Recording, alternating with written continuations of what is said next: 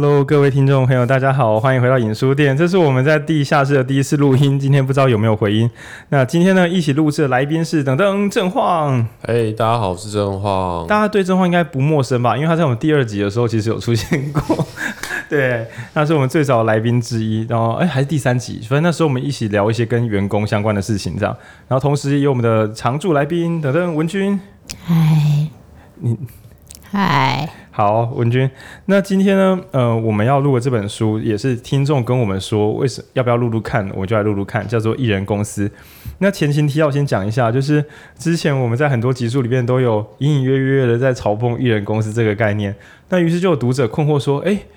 他也没有很认同，完全认同艺人公司的这个这个怎么讲的硬的概念啦。因为市面上很多人就是不管做什么保险直销还是各种联盟行销，一天到晚叫大家就是要离开自己的职业去做艺人公司，他也觉得这件事情怪怪的。可是这个听众很想知道说，可是我们好像没有一个集一集专门在讲艺人公司为什么不好。那我觉得，嗯，这个读者说的有道理，听众说有道理。况且我也没有觉得艺人公司不好。我我的譬喻是这样。这个这个作者他就像个耶稣在传递一人公司的福音，只是各地的教会收了这个圣经之后，就自己把圣经藏起来，然后讲自己的异端邪教。所以其实很多人可能根本就没有听过原版的一人公司，那只有在书架上看过，然后一书架上看过这本书，二听过别人转述，然后接下来就是三，就是说我也是一人公司的支持者，但其实原作者可能根本不是这个意思。那今天呢，我们把这本书重新摊开来，来讲讲看这本书到底在讲什么，还有我们觉得这个概念是是好是坏。那首先有一个前情提要要讲，就是《艺人公司》这本书作者他直接在书背上直接写，艺人公司并不是一个人的公司，所以并不是只要你的人比别人少，你就是一间更艺人公司的公司。他认为的是精简、简单、直接的去赚到你该赚的钱，不要兜圈子，不要玩花招，去工作去赚钱。听起来是不是很无聊、很不浪漫？对，这整本书其实，呃，如果你曾经听到艺人公司的概念，觉得好浪漫哦，好想这么做，那只要你有这个念头，我就可以很肯定的说，你没有读过艺人公司，因为这个作者本人超级无聊，他从头到尾都在跟大家讲，钱省着花，赶快去工作，工作认真一点，早一点下班，不要想要做伟大的事，赚到你该赚的钱就好，记得买保险。记得买你的国民年金，全部都要讲这么无聊又踏实的事情。那所以，如果你曾经听过有人跟你讲一人公司的概念，讲到你就是两眼发光，觉得对啊，我也要辞职去追寻我的梦想。那我很肯定，百分之一万的肯定，那个人没有读过一人公司，呃，或是他读错了，他的阅阅读有认知障碍，对，或是他唬烂你。那总之，我们接下来来聊原版的一人公司是怎么样。那今天呢，找正晃来是因为呢，他刚好到我这边来，被我拦下来。那第二呢，是因为正晃本身他经营的一间呃品牌叫蓝农道具屋，那来做墨水，然后也有开发文具跟蓝染，那有时候会酿美酒这样。但是我很清楚，正晃最一开始的时候是一百趴的艺人公司，就他一个人在淡水海边。正晃，你一开始在淡水海边干嘛？最最最开始？我一开始其实在做的是蓝染，呃，比墨水更加偏门的东西。你那时候是想要复兴蓝染文化？我那时候就觉得这个素材好像可以，可以有一些新的可能性啊。对，那但是正晃呢，后来不小心卖了墨水，然后卖了墨水有赚钱，此后呢，蓝龙道具屋就变成一间墨水公司。对对对，蓝人 不赚钱，蓝人不赚钱，他背弃了梦想，还好他没有那个坚持梦想，是坚持行动，而不是坚持蓝染，不然店早就已经倒掉了。那我们先来讲艺人公司的第一个观念。第一个观念呢，就是我们我们重新编排过，因为作者。我认为作者他一开始的那个阅读对象是对于中小企业，我我自己认为就是他的意思是叫中小企业不要乱搞。但是呢，我今天换我们换一下顺序，我们首先先讲给一般大众。所以一般大众就是你在公司上班领薪水，然后呢，你对于公司没有很满意。我先讲认真的，你对公司很满意的话，作者就会叫你就是你就好好上班，这样子不是不好的事。今天作者的前提就是，如果你觉得上班的环境不能让你自由自在，比如说你就是想要下午才起床，你就是不想要开一些无聊的会，你你就是想要自己一个人去卖东西，然后想干嘛就干嘛。就是如果你想要自由自在的话，这边讲自由自在是自己处理一切的事情，然后可以自己做决策。那在这些前提之下，离开公司会是一个很不错的选择。对，但如果你本人在公司中上班蛮开心，薪水还不错高，而且你没有觉得哪里不开心的话。未必要把这套拿出来跑。这样，对，好。那首先呢，作者认为第一条天条就是生产为重。呃，我讲白话就是赶快做东西拿去卖，赶快做东西拿去卖，就这样。那为什么是这个样子呢？因为作者认为，所有的开公司，大家不要想的是什么弄统编、印名片、租办公室、聘员工，不是。所有的公司，它只是一个概念，意思就是可以卖东西的法人、开发票的法人之类的。那所以呢，今天你存在，其实就是为了提供服务，然后赚到钱。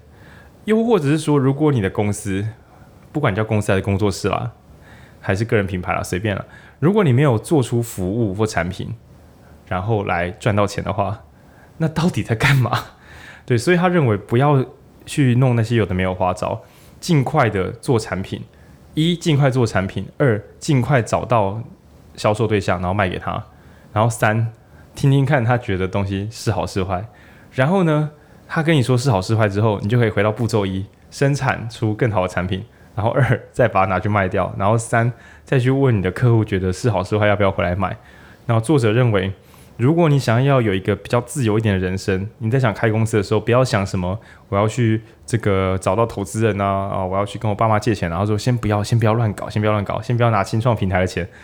你先想想看，你要做什么东西，你要卖给谁，然后赶快把这件事完成，然后记得再去问买东西的人，你觉得东西好不好？对。那我必须说，我对这个其实非常非常不在行。艺人公司比较像是一直在爆炸的打我的脸，因为我我自己在那个大家听 Podcast 嘛，对不对？听到现在也还没还没跟 大家收钱嘛。就是我不是说收钱是重要的，而是行销这件销售。就是如果就影书店 Podcast 的流程，应该是我们要录出 Podcast，我们要到处去宣传，我们要认真的一直问读者的意见，这样子的话，听众就越来越多了。但是呢，懒散如浩宁，就是我会生产。然后我迟迟不去做销售，我就是放在自己店门口看有没有人要来买。那这个行为呢，如果原作者知道这件事，一定会想说：你是不是对产品没自信？你不是不是怕被人家不喜欢？你到底在怕什么？你为什么不出去宣传？你为什么不出去卖东西？那所以今天我们正话来会非常非常重要，因为我们要问一下：虽然正话没有读过这本书，但你觉得作者一开始这个小循环，就是做出东西来，去把它卖掉，去问读者，去问那个买家觉得如何？你觉得这个循环怎么样？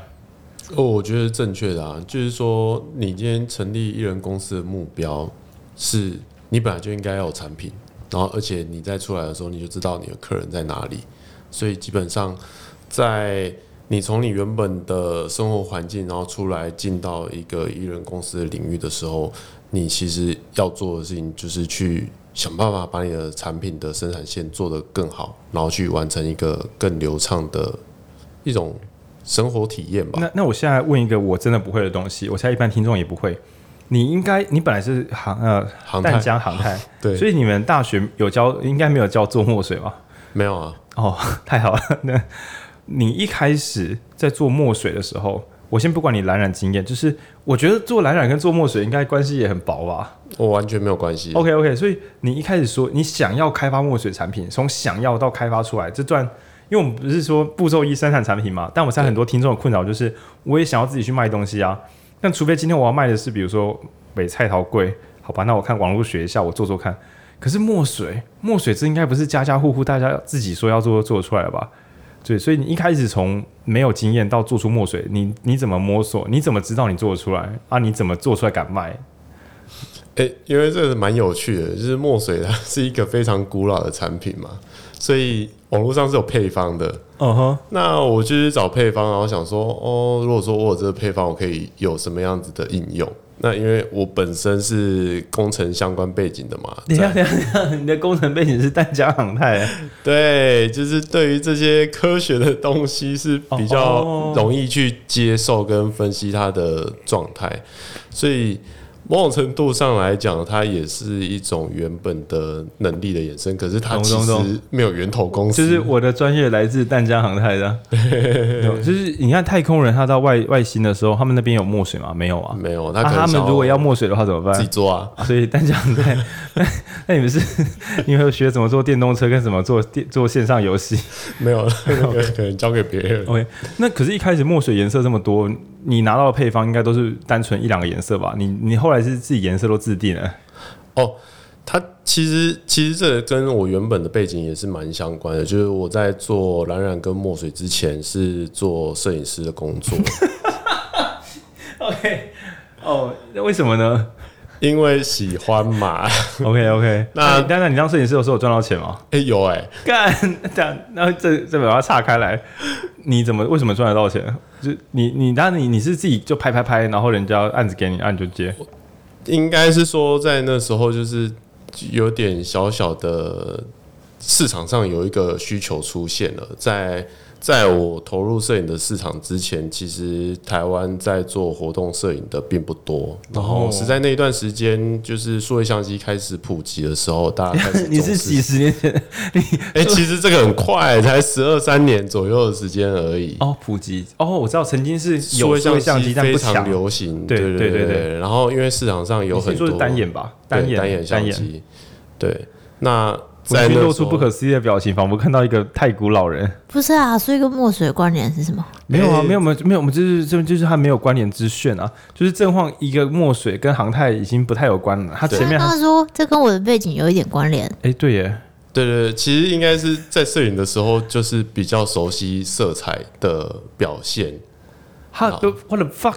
不是啊，你其实我熟悉的产品是色彩哦，才你拍东西哦，你说你熟悉的色彩，可是那色彩怎么做出来？这个对，这就是科学啊。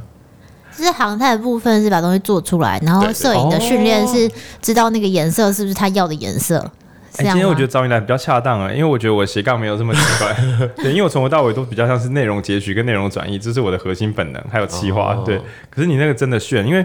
表示正晃虽然一开始乍看之下是随心所欲在干嘛就干嘛，但其实是顺着自己拍照的时候对色彩，毕竟拍照看颜色嘛。对对。然后接下来是在航太的背景中觉得，哇，墨水虽然都是一些人家写好的化学式跟一些制成，但是还好航太背景让你对于工程化学工程没有这么陌生，就慢慢调。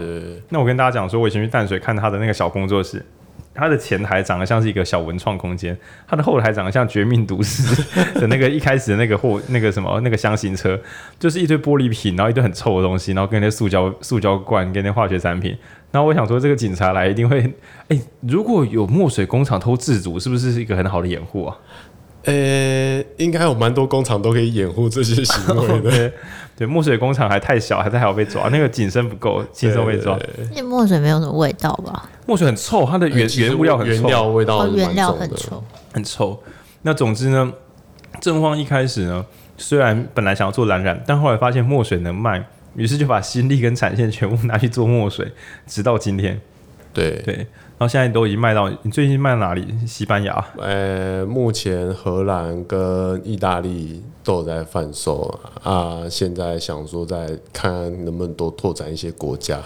我一定要用正晃这个例子帮自己打气，因为我就是会害羞的人。我记得正晃刚开始做墨水的时候，他连盖子的那个封口都封不牢。对对对，会漏啊。因为我刚刚为什么问正晃说你怎么敢做？就是你网络上看到配方，然后你就自己做，然后拿去卖。可是。那个黑色的外面不是有黑色旋盖吗？对对对，里面还有个垫圈。对，然后那个垫圈好像是你的上游厂商品质不稳定还是怎样？它就是特性不合啊，然后我们要全部都把它挖出来重做。那个其实，在创业初期是一个非常恐怖的事情，就是你出一百瓶，然后退一百瓶回来还要赔人家钱。对对对，然后尤其初期的时候，你的资本又少，哦，所以当你遇到这些状况的时候，你会整个就是非常焦虑，觉得你不知道该怎么面对。客户的问题，然后想办法去试着在最短的时间把这个问题解决掉，然后让你的产品可以重新。那我要问一个干货问题：做出墨水靠你的那个航太才华可以，可是卖墨水呢？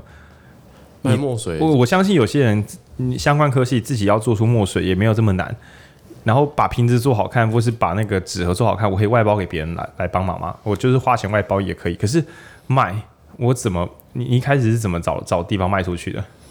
我一开始就是呃，就开始写信给每一个通路，然后就就，就这样，对，就非常单纯，就是陌生开发。各位听众朋友，我们今天学到东西了，这真的是我不会的事情。就比如说今天如果这个我想要跟别的 podcast 合作，我大概写个 email 去，哎，对，其实大概就这样就可以了，差不多差不多内容。但我觉得大家会比较害怕的是说怕失败，然后或者说是怕人家的印象不好。可是我觉得最重要的事情是，其实对方完全不认识你，你失败了，他也完全不知道到底发生什么事。那如果他相信你，然后你把墨水寄过去，然后漏的满，对，那是你的你的失败哦，你知道吗？这个非常严重，会焦虑一个月。我记得正晃，哎、欸，之前是规格不合的极限，是我们跑去镰仓，呃，不是、哦，没有，就是有一次日本三年前我去濑户内海的时候，员工就是出了一点小失误，那整批过去，它的浓度大概只有原本的百分之十吧。那你可以跟他说特别版。哎、欸，后来后来真的变特别版。那那个 那个时候，那个厂商不要听到这一段啊，他听不懂啦，对，他听不懂。会发对，那时候很恐怖啊。我们刚好去日本员工旅游嘛，对，然后说，哎、欸，那个我可能中途我要先去一下大阪。然后我说哈，干嘛去送货？对，所以各位听众朋友，如果你想要开创自己的第二人生，想要卖东西赚到钱。你一定会想说，我的专业能力这样子 O 不 OK？我卖东西的能力 O 不 OK？现在我们知道，专业能力就是去网络上学，然后认真做。那销售呢？写信去问人家可不可以让你卖？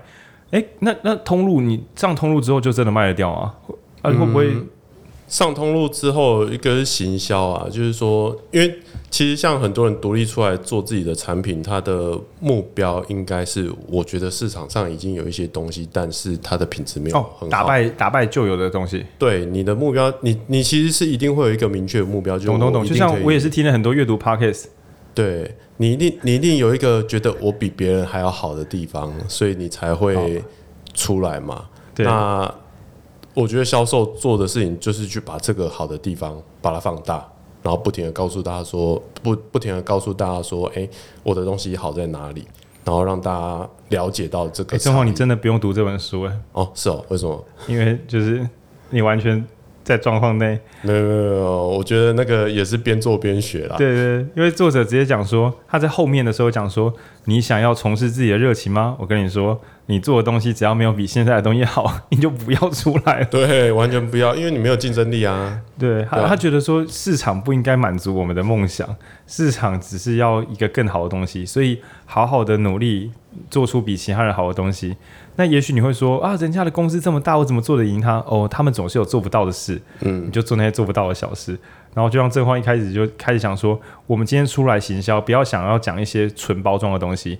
你应该在做产品的时候就要心想，我准备要打败，不要说打败了，补完这个市场的不足之处。对，你们缺什么，我做什么。所以我出场我就说，哎、欸，我们现在不是市场缺这个吗？我做了这个可以来买，很单纯的战术。哎，对啊，其实我觉得，我觉得消费者非常单纯啊，消费者他就是想要这个东西。那你的目标其实就是针对他想要什么东西，然后去补完。你其实没办法推出一个他完全不需要的东西，然后热卖。哦，对，就是它是一个非常单纯的游戏。那你一开始怎么知道他们想要？嗯，哎、欸，这个很有趣哦，都是用猜的。干，但那反正猜错了就不要再做，就是石沉大海就石沉大海了。呃，应该是说，基本上你一定会有一个基础嘛，然后你猜不到的话，你就去做市场调查。对，然后做市场调查还是捞不到，那就是赌。那赌。赌的话，你就要设你的停损点啊，就是说，哦，我今天这个赌对的话，我就赚到；但是如果说我赌输的话，我到什么时候要选择放弃？我们其实有蛮多商品还是会有这样子的问题啊。哦，我这边要替听众朋友转译一下，如果你本身想要从事的艺人公司是卖自己的才华，比如说当讲师或唱歌，你也可以设某种停准线，比如说我我要花两年时间去全力冲刺，如果还不行，就。去做别的事情，不要再故意这样做。那当然，如果你是一边上班一边用下班的时候做的话，你是无敌的，你就不用乱设停损，反正你也没有特别下班的话干嘛。但如果你是花自己的钱或花自己的那种全职生活在做某些赌注的话，可能设个停损线会是一来让你火力全开啦，不要说什么再做两个月嘛，没有不要，要就现在。然后二二来也是就是专心一点就会比较强，那停损做好才不会伤到那个动本这样。对，那正话刚刚讲说，我们刚才讲生产啊，然后讲行销，都听出一些道理，就是生产做做出做上网查做出东西来啊，失败再改嘛。然后行销的话去找通路，那最后那个你大概到什么时候开始跟顾客回馈会有关？还是你都是先做卖，然后不知道顾客怎么看你的产品？我们其实一开始就蛮重视顾客互动，你怎么收那顾客回馈？诶、其实在我创业的时候，是二零一四年那时候，其实 Facebook 还是蛮活络的。然后消费者会很直接在上面回应，跟现在是完全不一样的事情。现在 IG 私讯后台，我们现在很奇怪哦。呃，私讯我们脸书的粉砖的人变得越来越少，然后私讯我们 IG 人变得越来越多。现在大家连留言都不想留言了。对对，全部人都在后面了。对，对所以其实我们，是啊，我们脸脸书根本就没在发文。啊，对了，抱歉了，抱歉，听众朋友啊，算了，也不用抱歉，反正你们现在听就是你们，你们有在看脸书，反正也没在看嘛。对，然后呃，但我们同时间我们又会做一些事情，就是真正实体的线下的接触，墨水试喝，对。这个鬼了，就是我们在办市集的时候，请大家 呃没有，就是我们在我们会参加一些市集活动，又或者说我们每年都会参加一个叫亚洲首创展的市集活动，嗯。然后在这个活动当中，消费者就可以直接到我们的。柜台就是面对面跟我们对谈，然后聊说就是这这个聊说上次我买你的墨水，然后漏水。对，哎，其实他们都会给建议，就是有时候他们会说，哎、哦，我觉得之前的那个，比如说他会说，哎，我们你们之前出的太频繁啊，然后这样子我们买压力很大。我说，哦，好，下次出更频繁。不是、啊，没有啦，就是呃，我我们都跟消费者对谈，然后去了解说他们觉得有什么有趣的东西是值得被推荐的。那这些东西。可能不会如他们所想象的那样子呈现在他们面前，嗯嗯，但我们会想说如何去达成类似的效果。我我刚刚在进场录音之前呢，因为我们现在地下室书展嘛，然后有个听众朋友就是中医系甲班的这个学妹，然后他小我九岁，我是 CM 四十一届，他是五十届，但我现在看到五十届，觉得他是年轻人。对，因为我还看到很多那种什么五十五、五十六，快要看到六十了。然后我就问学妹对我们 Podcast 有什么想法，然后我就跟她讲，我们以前录一集叫行为嘛，超大本但录不完，我就说我可能会分成六六集来录，然后觉得太棒了，对，然后我就得到一个小情报，就是我们的 Podcast 某些集数其实一次两小时是一个负担。那虽然我一直很怕说切很多集这样大家会不会很麻烦，但想想一次听完好像才很麻烦。如果我们可以把一些很困难的书切成够多集数这样听的话，说不定听众的这个放松跟满意度会高不少。对，感谢听众回馈，欢迎大家私信我们 IG 后台。对对对，我觉得我觉得现代的新品牌其实都还蛮仰赖听众的哎、欸，消费者跟听众的回馈啊，嗯嗯，因为其实呃跟。以前古典的那种公司来讲的话，他们可能是埋头起来设计出新的产品出来，对，然后倒在市场上，对，倒在市场上，然后用大量的宣传跟行销去产生消费行为。但是现在很多新品牌是他们的资金并没有办法这样子做，对，所以他们其实会仰赖更多的是跟消费者之间的互动。所以其实大家如果说真的想要在 IG 上面或者说是 Facebook 上面。讲些什么话的话，就对，可以多讲没关系，我们都会看。哦，就是跟听众朋友讲个很炫炮的，不管你看到的品牌再大，就是 IG 跟脸书，你只要看到任何你喜欢的品牌，不管是卖衣服、卖面、卖包包，随便，你就敲敲他的 IG 后台，通常老板都在后面。你都可以直接聊得到天，然后你很有可能会成为那家店的好朋友，然后你可以得到一些，如果你喜欢那个品牌，你会得到很多更有趣的情报跟更有趣的服务。对，欢迎大家敲敲老板。有时候大家工作一整天，就是收收资讯会蛮开心。可以去套话，对，下一期产品要出什么？对，说不定你还可以建议拿到试用品，这不是开玩笑的。嗯、我觉得尤其有做产品的，很多时候需要找正确的人来试用。那所以诚挚建议你，你如果要做产品，可以依照刚刚的那个路线，产品销售，然后以及听听回馈。但你如果现在想当个快乐消费者的话，对你喜欢的品牌，敲敲它的，尤其是 IG，我觉得很奇怪，脸书的后台有一种公事务感，可是 IG 后台有一种很欢乐的那个亲密感，对，对，OK。好，那第一点呢，这个这个刚刚那个生产、行销跟回馈这个链就先记起来。那总之不要拖拖拉拉，不生产能卖的东西，或是生产之后不去卖，或是卖完之后不听回馈，这都会会白费功夫。对，那第二个呢，这个主题很有趣，这个一定要找真况来聊。第二个主题叫做工作与热情。那简单的讲呢，作者说：嗨，各位，你们在找在找热情吗？卖催啊啦，对，就是赶快去努力工作，然后做的啊、大家如果喜欢努力工作产生热情的话，可以去看那个听我们的专家之路那一集，就是有条有理的把工作越做越好，你就会慢慢在里边感受到乐趣。但反之，如果你做到一半就觉得啊，这好像不是我的热情，该换一个工作了，那十之八九到下一个你以为有热情的东西，你也会做做做瓶颈来了，然后，你这时候。你有两个选择，一个是啊，我是不是不够强，所以做不好；然后另外一个是啊，我是不是因为没有热情，所以做不好。那如果你每次都是用没有热情，所以做不好这个路线的话，你就会花无穷无尽的时间在徘徊找热情，呃，然后没有一个东西是练好的。那没有一个东西是练好的，你就不可能有成就感。那最后你就会以为啊，这个世界没有一个东西会让我投入热情，所以我所以害我没有努力，真是太可惜，太可怕了。对，然后作者认为。麦闹啊，赶快去找。嗯，不是说什么工作都不能换，但是你一旦说你有热情，你接下来要做的就是认真的去把这件事做好。对，就这样，很单纯的一个段落。那为什么要这样讲呢？是因为要回去 echo 前面讲，很多人在推荐艺人公司的时候都说要跟随你的热情打造艺人公司。那我就想说，呃，他的艺人公司应该不是这个这个作者心中的的意思。那我想问正晃，你一开始是跟随你的热情吗？我一开始吗？如果你是的话，应该是说我在做蓝染的时候，其实我对蓝染并不是说特别的喜爱。啊，你干嘛做蓝染？我把它当成一个素材。哦，借由这个，对，就是对对我来讲，我的热情不是在蓝染身上，而是对推广一个有趣的东西，这才是我。真正的热情的位置，所以其实跟我做的产品是无关的。我只是想说，我是不是有可能呃，就我的能力，尽可能的去发展这一个素材的可能性。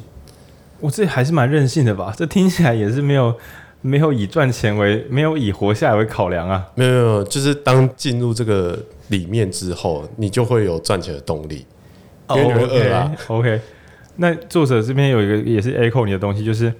为什么要开小型的公司？他觉得跟大公司比起来，小公司尤其是艺人公司的好处就是没有人会付你薪水，所以你要赶快去卖东西。对，那如果你赶快去卖东西，你就会知道市场需要什么。他觉得这个循环会让你理解这个世界。对，所以最恐怖的事情就是你号称开艺人公司，但不去卖产品。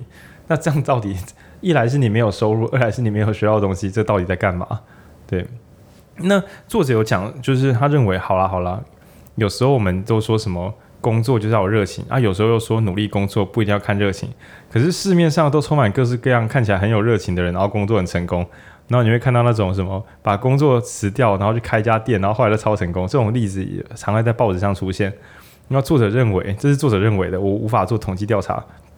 他认为有有两个条件会增加胜率，如果你很想要遵循你的热情，条件一，你的技能太强，就比如说。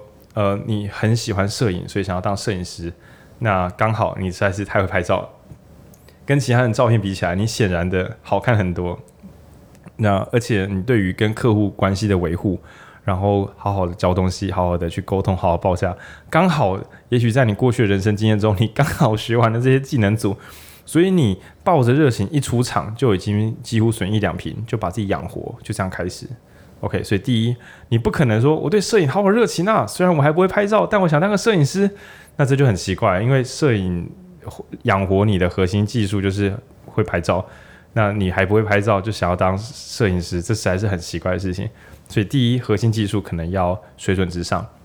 OK，那第二呢，呃，要活得下去。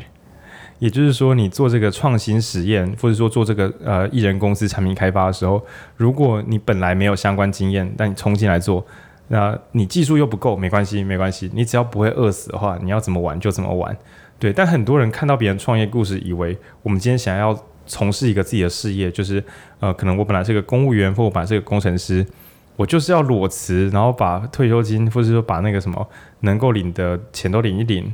然后把存存进去的股票都领出来，然后去山坡地就是买一个房子，盖个民宿，然后开始过我的这个崭新生活。那作者认为，如果你赌这么大的话，应该都就是不是很健康。一来是你对于可能民宿管理业一点概念都没有，然后二来这个这一件事如果你失败，你就完蛋了。然后他认为这两个条件叠起来是极度不利的。所以所以反过来说，他艺人公司的作者非常喜欢大家躲在公司里面开创的艺人公司。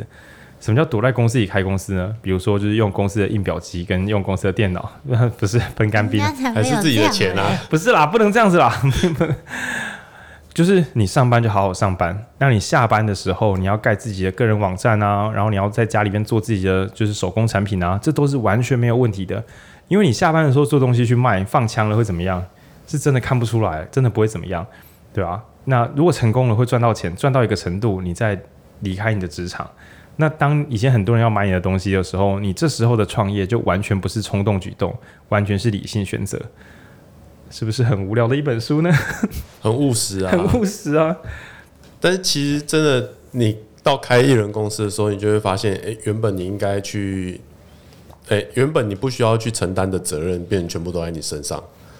尤其是最重要的就是养活自己这件事情。对，因为在现在的法规底下，就是我们呃公司其实不是很容易可以把你开除掉。对，所以其实你在公司里面任性一点，或者说是踩一些些底线，还可以。比如说你在你在午休的时候，然后你就在用机印东西。你在午休的时候，你就在自己的座位上面做手工墨水。对，就是就是可能公司的洗手还洗手。然后你的才华可能公司觉得可以包容你这样子做这这么任性的事情的时候，其实你的负担是非常非常小的。但是当你变成一人公司的时候，哇，这全部的东西就是你的薪水要自己付，然后你的设备什么都是要自己来的时候，对，你会变得非常务实。嗯嗯，像呃跟听众朋友报告，就是我现在还有在领中医诊所的薪水哦。对，不是像大家想的，我我可能虽然没有在看诊，不是看诊很少，但是我还是有中医诊所的薪水。而且我也有别的，就是固定薪水哦。我觉得我有两份以上的固定薪水哦。对，绝对不是像你们想说，哇，好羡慕影书店每周这样录 podcast 就可以活下来。没有，我们直到上礼拜开导读工作坊才开始收到跟整个影书店相关的正式现金，就是 cash。在那之前，这真的是纯粹我觉得读书很重要，我觉得读书会充实我，使我变成更好的人。虽然我还不知道那是啥小，所以艺人公司的作者如果看到我们这样做，他就很困惑说。你们是不是从最一开始就要用某一种订阅服务？你为什么要这么拖？那我就是说，因为我勇气不够，我不像正晃，盖子都还会漏就去卖墨水。可是事实上，你还有瑕疵就出手才是对的。作者有引用 LinkedIn 创办人的话，他说：“当你推出一个产品而你不感到尴尬的时候，那就是你推出的太晚了。”嗯，对对，就基本上你已经因为。以当代市场来讲的话，它非常快速。对，等到你全部的那个错误都已经修正完的时候，搞不好这已经退流行了。又或者是说，你早就可以赚到钱了。对，对，你你把超完整版拿出来，但其实应该是第一版完成就该上市去卖，然后慢慢的去修改它，然后赚到钱。然后你改这么多版，前面可能很多版都是改过头了。对，对嗯，然后我觉得。也就是说，如果你平常是一个怕尴尬的人，艺人公司这条道路对你是有危险的，因为啊，这边可以跳接完美主义者。我觉得我自己有一点点完美主义倾向，有些时候啦，就是。但是如果你完美主义，你身边的人每个都说你完美主义的话，除非你的资本够，不然可能创业的风险会拉高很多。主要是因为产品推迟上市啊。举个例子好了。iPhone 四 S 啊，哦，就是出来就天线出问题嘛。对，它也是一些包啊，可是它是还是一个非常好的商品。对，对，而且等到反正大家买完之后，你再改版，大家就说就会说，你看他又改好了，哎、欸，他又在努力，你看他又在努力，说不定创业他的完美主义就治好了啊？不会，不会吗？哦，看人，有时候可能会治好，有时候可能就倒了，坏掉。对啊，因为我觉得。如果每个月要养自己，然后你产品开发产品要成本嘛，那、嗯啊、你开发完之后又不上，又要重做啊，要么你就有存钱，不然你就有投资人，而且投资人受得了你在那边一做再做，然后你每次重做，等于是你下次要卖出两倍以上的量，因为你拖了一倍时间嘛。嗯、靠啊，或者是你要卖两倍价钱，可是这样你又把风险拉高了。当你要卖贵一点或多一点的时候，你要想，那这个产品又不够好。那你这样子反复重做，最后就会做出一个超越你自己能力，所以做不出来的东西。对，就成本其实会持续的攀升。对，然后就是早早便宜卖掉，然后赶快赚一赚一些钱再 更新。哦哦哦，对。那我讲一个比较粗糙的例子，就是假设你看人家卖那个什么萝卜糕一，然后卖什么一份五十块，然后你自己做完之后觉得，哎、欸，我真的比较难吃，哎，那你就先卖个四十块啊，你就先卖个三十五块啊。然后确定在这个服务中掌握你的服务流程，白天去卖萝卜糕的时候，煎给人家吃的时候掌握服务流程，晚上回家的时候慢慢的再把核心品质再做好一点点。就你不用一开始就死守说，我就是要做到某个水准才要上场，因为以这个有时候我们的水准说不定不知道做到何时才有那个水准，而且你没有卖给客人吃，你你就会作者认为最危险就是不销售，因为不销售你就收不到最大的教育训练商给你的训练。对对，就是客人。对，其实我我觉得贩售过程当中就是一个跟消费者的互动，然后而且。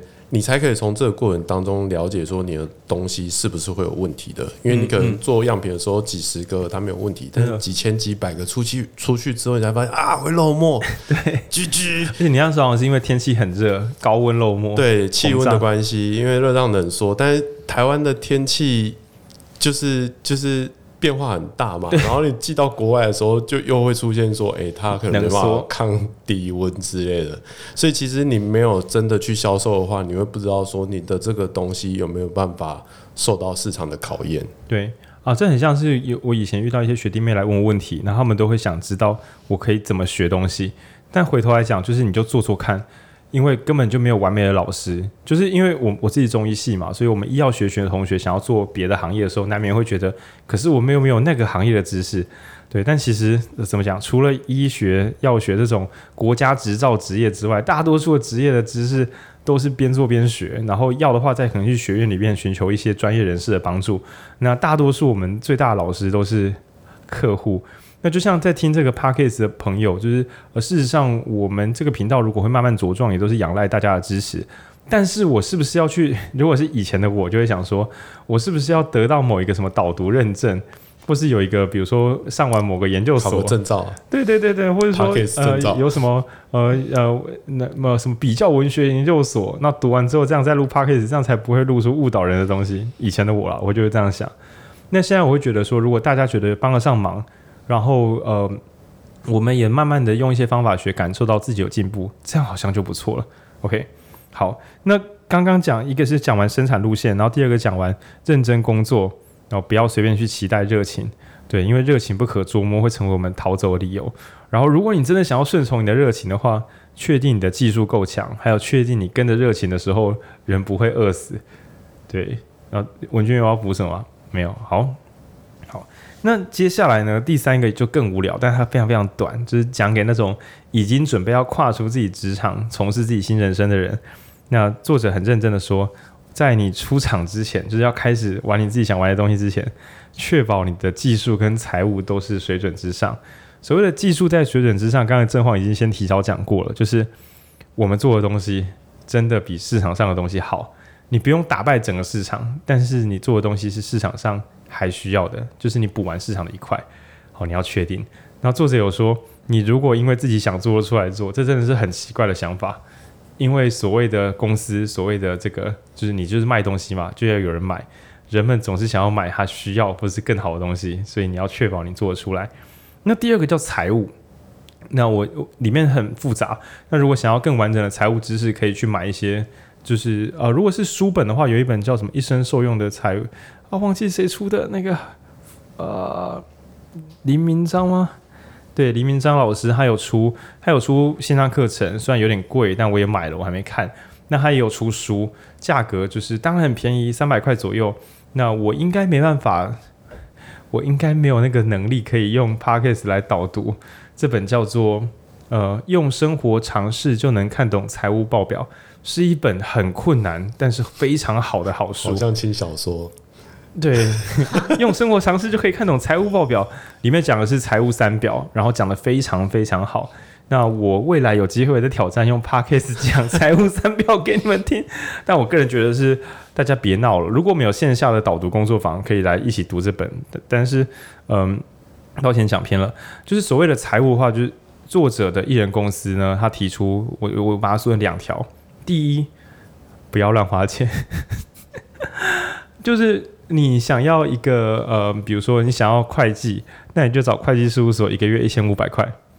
对，那千万不要说，哎，因为我不太会做账，所以我要先聘一个会做账的人来。那这样子的话，一个月就是三万块，那你这又要花好多时间赚钱，就累死。那又或是说，你可能本来需要办公室啊，不用，你就找个共用空间，登记一下办公室门牌就好了。千万不要自己租空间，然后名片印最便宜的就好了。除非你是做设计产业，名片印好一点，人家会多看你一眼。不然，其实就是你的产品有用的时候，你就算写在便条纸上，人家都会收你的名字啊。而且现在大家见面的话，通常加个脸书、加个 Line，能做事就做事了。对，你不要想说我要印很漂亮的名片到别人那边去，到一些社交场合发名片说，哎、欸，我是叉叉事务所的什么？然后、欸、我要反驳一下，我有做名片的，嗯，我有做名片，这样害我失业。哦，不是啊，我是说你不能，你不能产品都还没弄出来，党不能做名片，名片要做，可是你你会报贵吗？没有啦，应该是说这部分是你做符合当下需求的东西。对对对对对对，对，比如说你今天你的你遇到的客户并不会。都是需要高阶名片的。对对，那如果说你今天的客户是需要有高阶的第一印象的话，那你当然就是需要。看，所以我是看产业啦，就是你是做文具的，你名片做的很粗糙，这就死了。对对对，我觉得看产业，依照你的需求做出这个产业大概可以接受的这个，因为应该作者是觉得说名片。排序应该会后面一点点，对，你应该先把钱拿去把产品做出来卖产品，那你有点空了做一个名片没关系，没错。然后至于做什么漂亮的公司官网，因为广站认真做也是二三十万跑不掉，他都认为说，等一下你产品是不是还没做出来，可不可以不要乱搞？那总之作者认为新的艺人公司或是新的新事业，就算你还没有真的赢灯，一开始的钱很有限，时间也很宝贵，所以一定要省着花。这边讲省着花，可能是钱，可能是时间。就是如果你参加一些聚会，你一去聊两下，发现自己没搞头，你就不要再每周都去了，因为保护你的时间。对，然后花钱也是因为，呃，我们自己的小团队里面已经开协助我们自己开公司，然后还有帮朋友一起合开公司好几次了。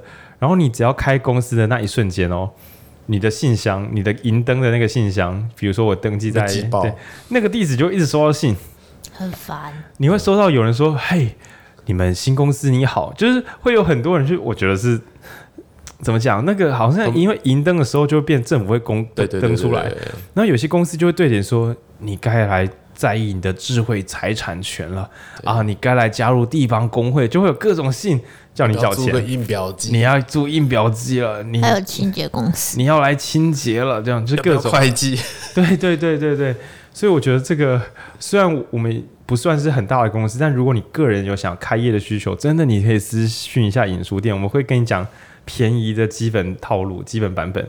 那我们之前还有那个年轻朋友想要开咖啡店，然后我就提供我的一个银行朋友，就是在做新创贷款，就是说你不要去找黄牛，搞不好贷一下这个利率很低，政府真心希望我们成功，对，有很多很便宜的路径。那总之，呃。记得认真工作，不要只追寻热情，以及确保你的财务钱花少一点，花慢一点。那第二个呢？所谓的财务，一个是不要乱花钱，好，另外一个是 赶快把钱收回来。也就是刚刚郑焕勇讲到的，如果我们做出了瑕疵品怎么办？把它全部打掉吗？不是，这个瑕疵品如果是能能卖的瑕疵品，那就便宜把它卖掉。对，当然你瑕疵不能够什么道德上的瑕疵。我我解释一下，就比如说鲜奶好像过期了，那就倒掉了，那没救了。对，但是如果今天是墨水啊、我们有纸盒包装嘛，那可能里面有一个角角就凹到了，它就整批都是有点缺损，那我们可能就打一个折扣，把这整批就是跟消费者说，我们这批打样有问题，所以是一个 呃呃一个折损版，那我们就去全部用打折把它卖掉。那总之赶快把现金收回来。那我觉得这个概念很棒，是因为有些时候会舍不得，想说啊，他如果贱价卖掉了，好可惜；他如果可以卖原价，该有多好。然后就把它一直库存着，一直库存着。那这个库存呢，一来是心理负担，就是有个东西没办法、没办法的感觉嘛。那第二个就比较现实一点了，就是那批钱就是没有回来。然后而且一批没有回来的钱，它可能并不是卡在虚空之中而已，它可能还慢慢的在消减。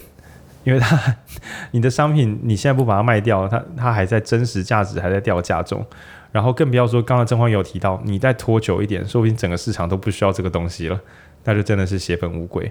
那所以就是股票上有说认赔杀出，那我觉得大家在做东西的时候，不管是服务，呃，这样说好了，如果你是做产品的，就是贱价卖掉嘛。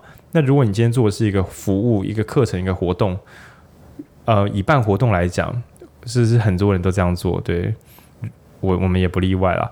如果我们的活动最后票没有卖完，空间还有剩的话，正常的活动主办者都会设法找人用公关票把它全部塞满，找正确的人。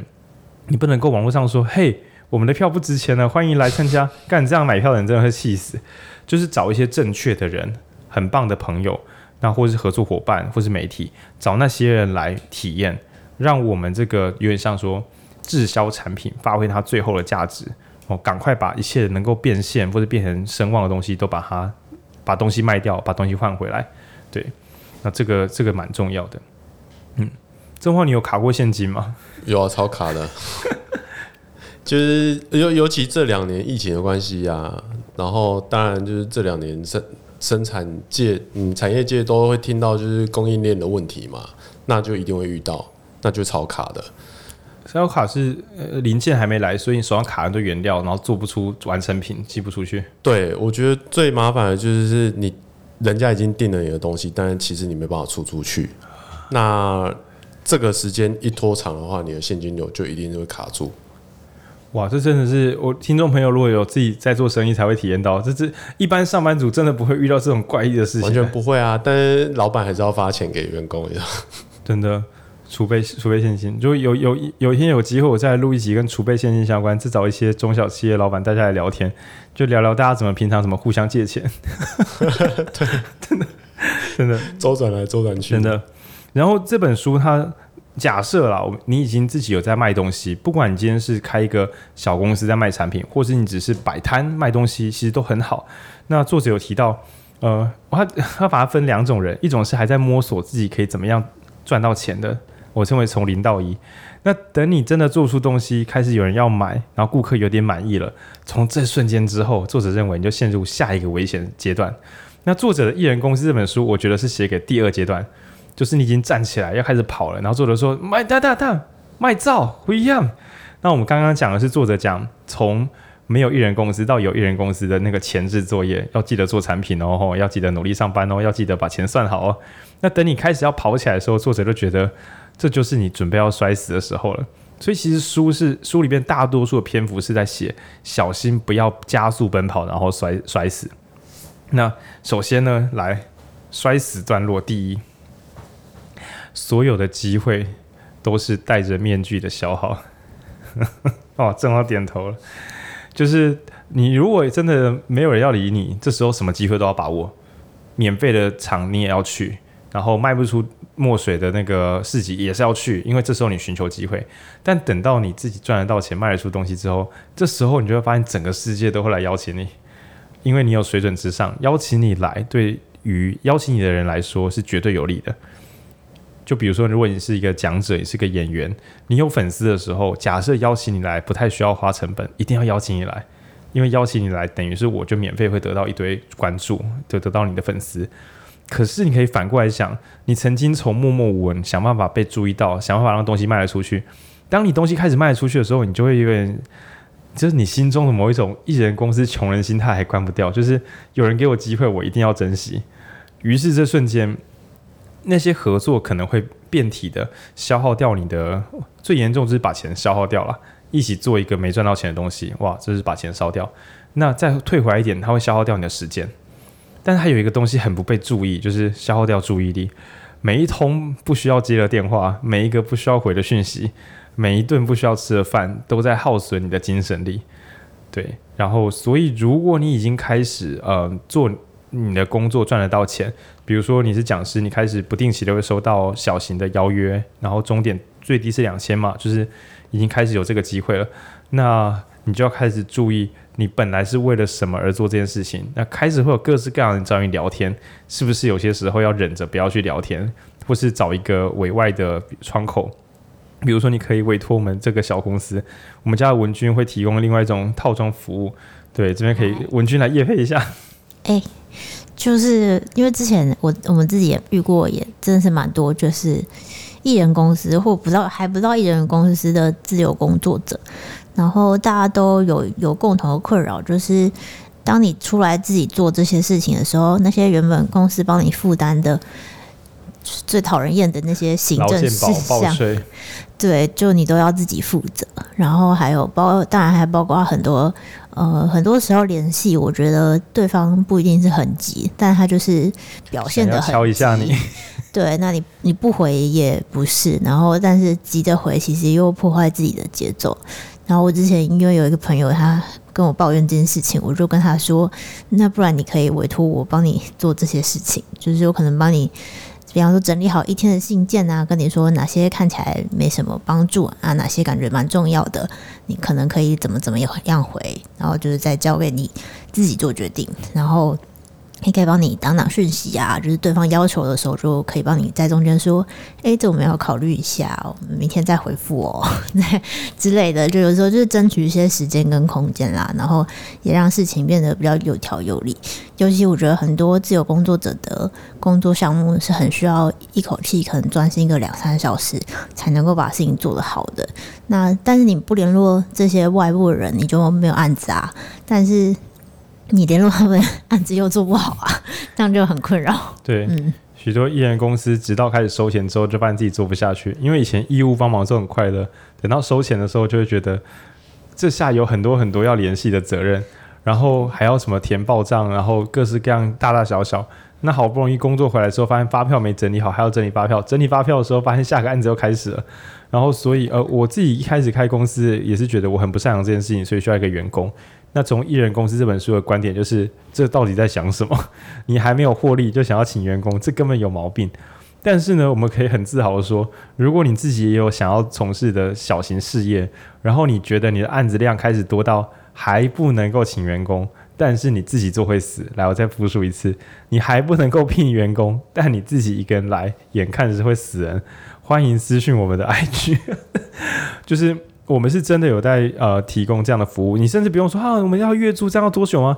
你可以跟我们包十天都没关系啊，因为对就是文君来讲，短暂的帮人家处理一下行政负担，实在是没什么困扰。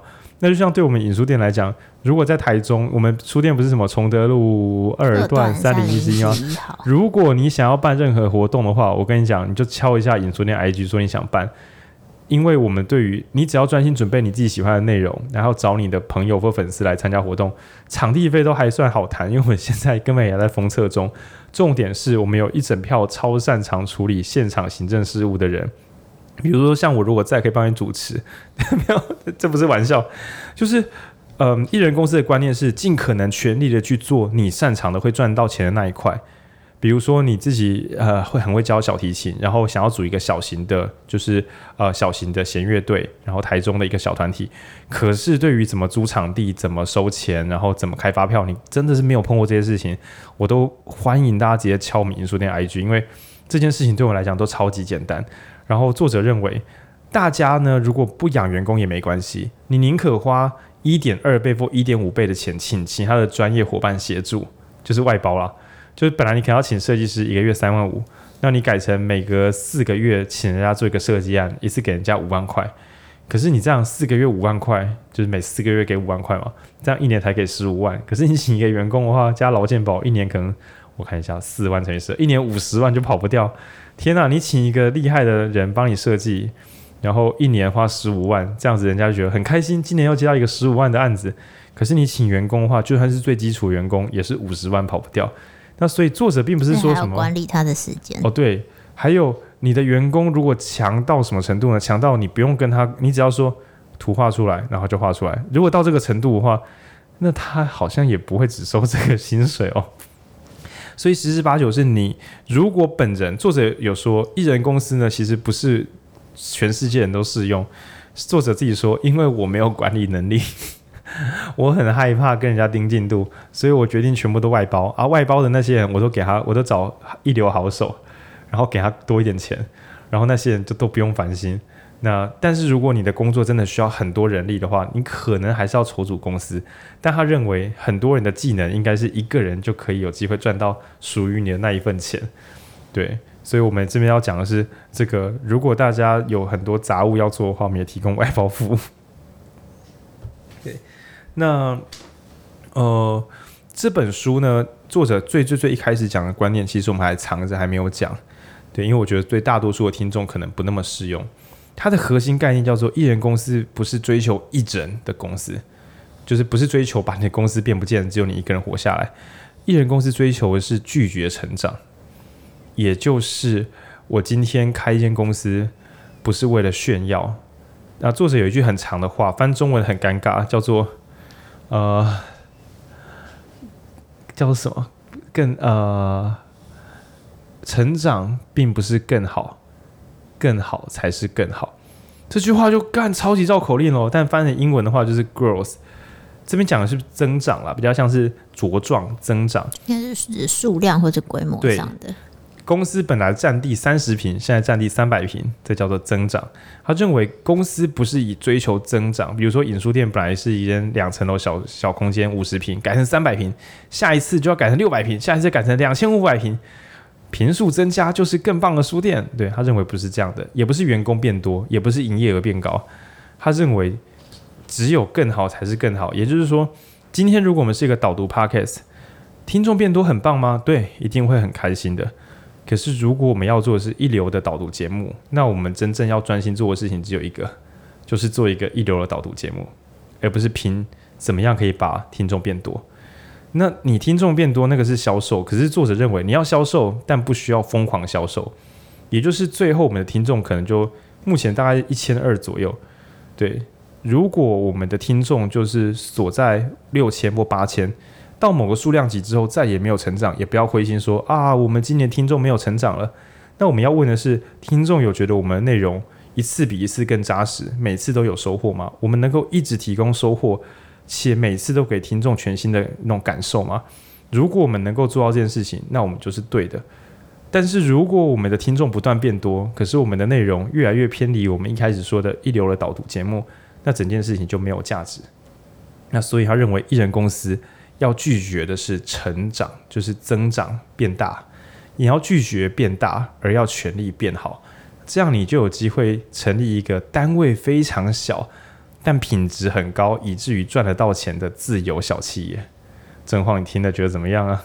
呃，我觉得对啊，因为其实艺人公司跟一般公司的差异在于说，一般公司走的是团队。对，那团队的话，他才有办法处理更多的事情。对对对。但是当你是一人公司的时候，你其实处理的量是有上限的。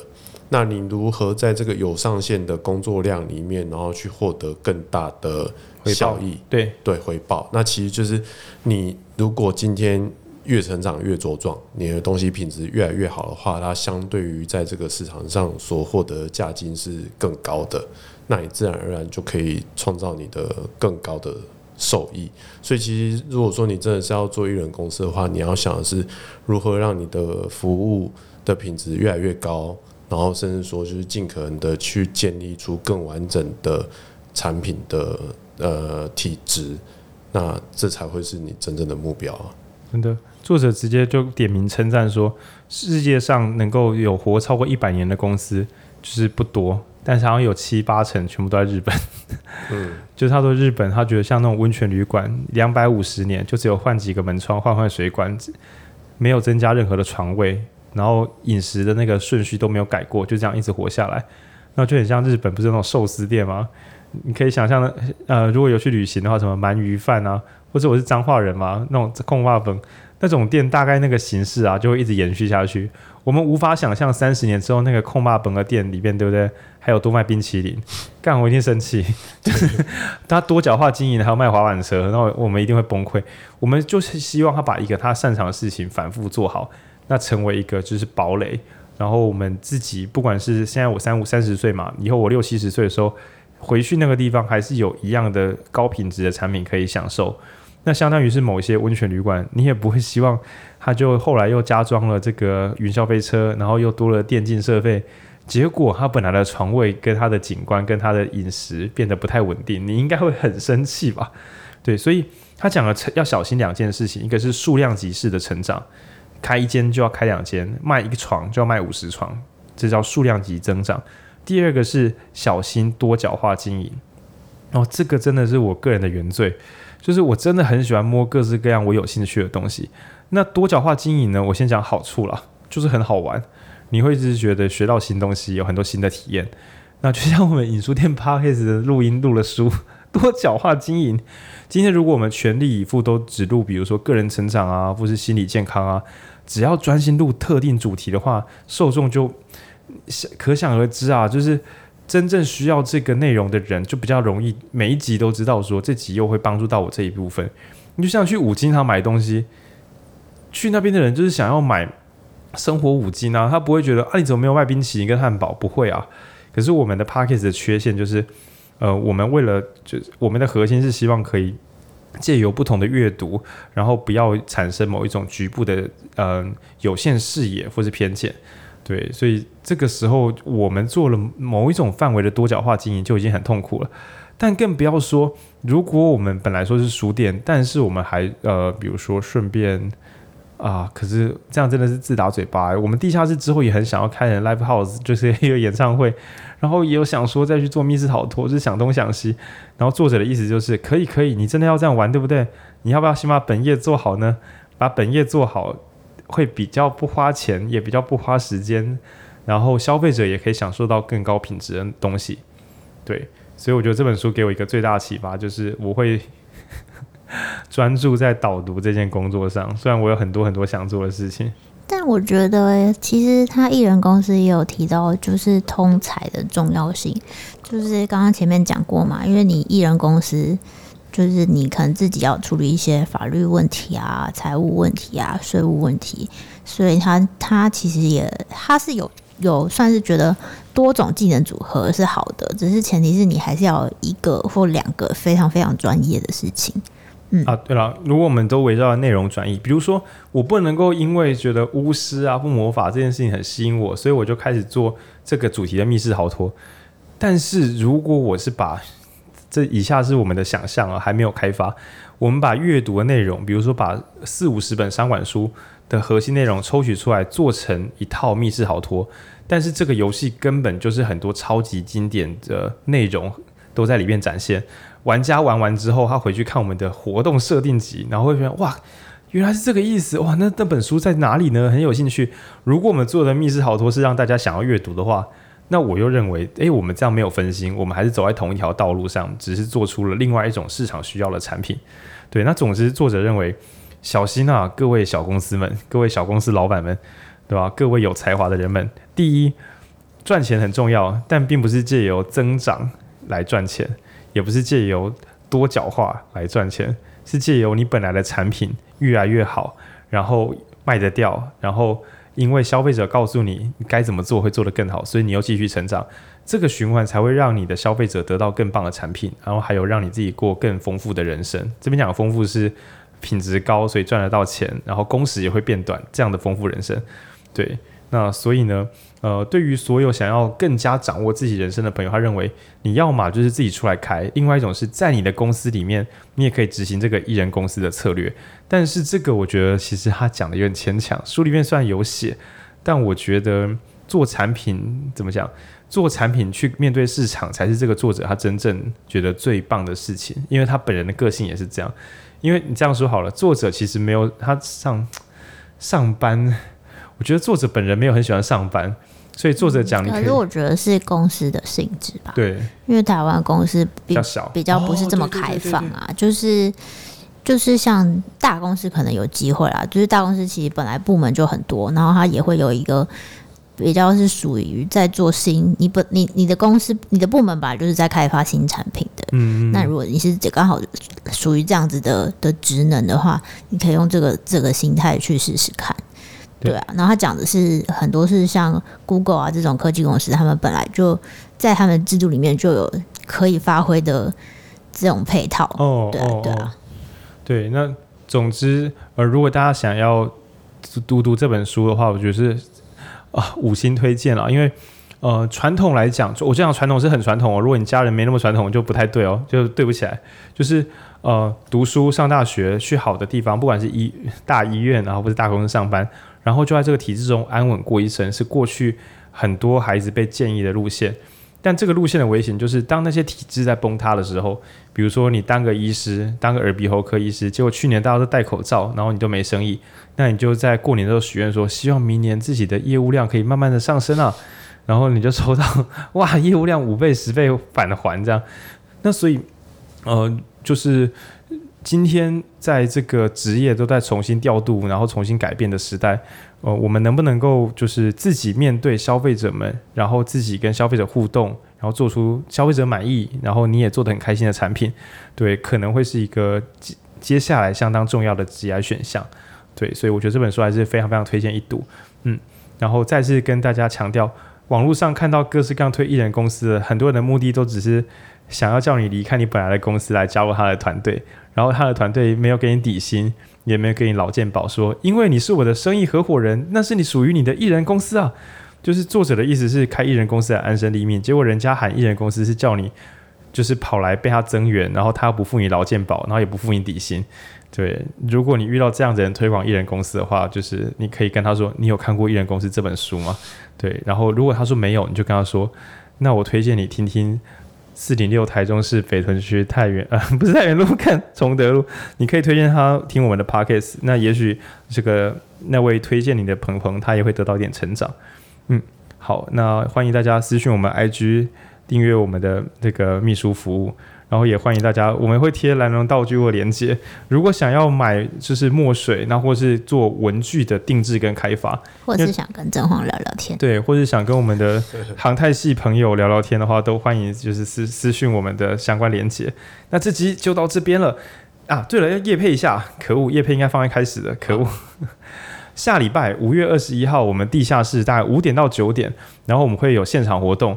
那参加过导读工作坊的人，还有我们影书店的成员呢，就会全场到齐，然后会做现场的导读活动。那我们会有一个文章，应该今天晚上还是明天就会发吧。只要分享我们的文章的话，现场就会抽出一个特惠券。特惠券有两用啊，你可以换免费啤酒，你也可以买任意的书籍，不限数量，都全面七折这样。对，那总之希望大家可以开心的来这边，就是逛逛、聊聊、喝喝酒，然后认识新朋友。那请记得自己打好三剂疫苗，还有确定自己家里没有长辈，就是不要因为自己的这个探索世界，然后给家人添麻烦。这样好，那如果大家方便的话，就下周见啦，拜不，拜拜。